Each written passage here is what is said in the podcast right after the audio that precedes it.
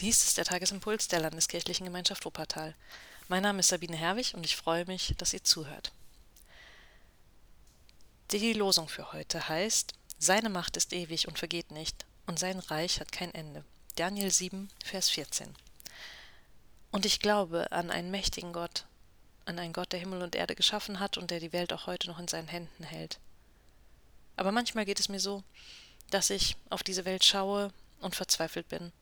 Vor allem in den letzten Tagen, wo ich wirklich völlig fassungslos mitbekommen habe, was in Afghanistan passiert, seit die US-Truppen und auch damit die Deutschen sich zurückziehen, wie schnell die Taliban alles wiedererobert haben, was irgendwie so lange so hart umkämpft war. Und da merke ich, dass mir die Worte fehlen und dass ich auch gar nicht so richtig weiß, was ich Schlaues oder äh, Theologisches oder Tröstendes dazu sagen soll. Das Einzige, was mir bleibt, ist zu glauben, dass Gott die Welt in seinen Händen hält und mir Worte zu leihen, die ja an ihn gerichtet sind. In diesem Fall eine Art moderner Psalm, ein modernes Gebet von Sylvia Bukowski, das ich auf der Evangelisch in Wuppertal Homepage gefunden habe. Und das möchte ich jetzt einfach ja beten und denke an all die Menschen, die da gerade so unendlich viel Leid erleben. Gnädiger Gott, Herr der Welt, wir hören die Nachrichten aus Afghanistan und können kaum ermessen, welches Ausmaß an Angst und Verzweiflung jetzt viele durchleben. Wir denken an die, die fremden Truppen geholfen haben in der Hoffnung, ihr Land könnte frei werden von den Schrecken der Vergangenheit.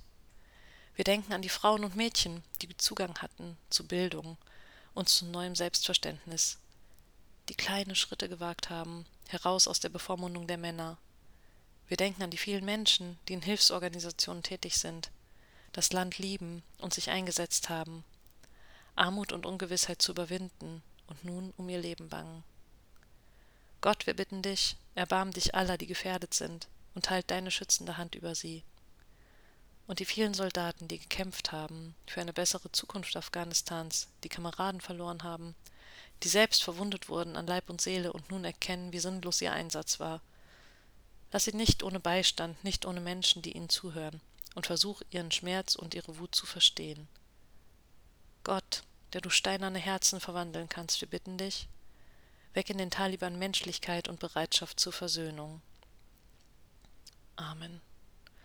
Ich möchte gerne ergänzen und vergib uns unsere Schuld, vergib uns unsere Untätigkeit, vergib uns unser zu langsam sein.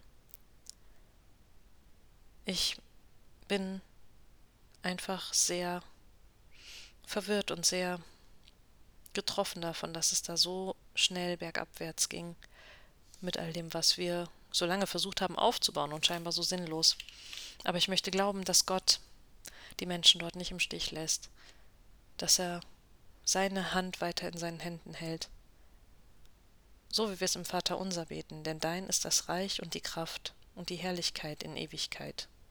Amen. Und der Friede Gottes, der höher ist als alle Vernunft, bewahre unsere Herzen und Sinne in Jesus Christus unserem Herrn. Amen.